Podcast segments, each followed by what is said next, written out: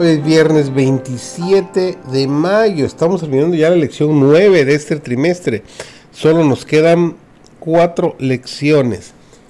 Pero vamos a complementar el estudio esta semana con los siguientes pensamientos. Así que, servidor David González, eh, gracias por acompañarnos. Comenzamos nuestro repaso del día de hoy. Esaú, quien llega exhausto de su faena de cacería en el campo, le apetecen las lentejas y está dispuesto a pagar cualquier precio por ellas. En ese momento los temperamentos contrastantes de los hermanos salen a relucir. El apacible Jacob cocina paciente e ingeniosamente en la casa, mientras que el impulsivo Esaú está hambriento e impaciente por devorar la comida. Jacob aprovecha la oportunidad para hacer un trato con su hermano. Las lentejas a cambio de la primogenitura. Esaú no lo piensa. Él prefiere disfrutar el presente, lo concreto, por encima de las responsabilidades espirituales futuras.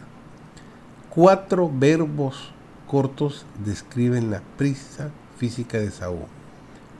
Él comió, bebió, se levantó y se fue.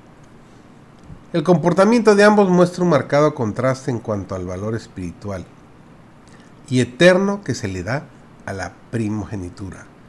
Esaú estaba más preocupado por su situación actual. Por otra parte, Jacob parece tener un problema similar. También está preocupado por el presente, tanto que se empeña en obtener los beneficios de la primogenitura en este día. Así, que él y su madre engañen a Isaac para obtener su bendición inmediata.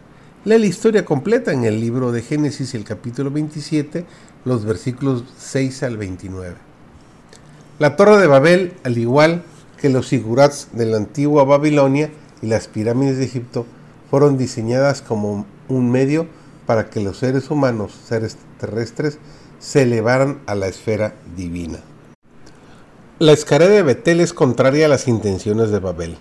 Mientras que los habitantes de Babel planeaban alcanzar a Dios por sí mismo, la escalera de Jacob enseña que solo Dios tiene control sobre este proceso. La escalera se identifica con Dios mismo, en contraste con Babel, que nos recuerda el vano intento de los seres humanos en llegar a la puerta de Dios. Betel confirma que la puerta de la ciudad está abierta que estamos en la casa de Dios, para que los habitantes de Babel lograran su ambicioso propósito de llegar y penetrar en la morada de Dios con el fin de tomar su lugar y tener el control de la ciudad. Era fundamental que tuvieran acceso a su puerta. Somos salvos únicamente por la gracia de Dios, incluso al orar.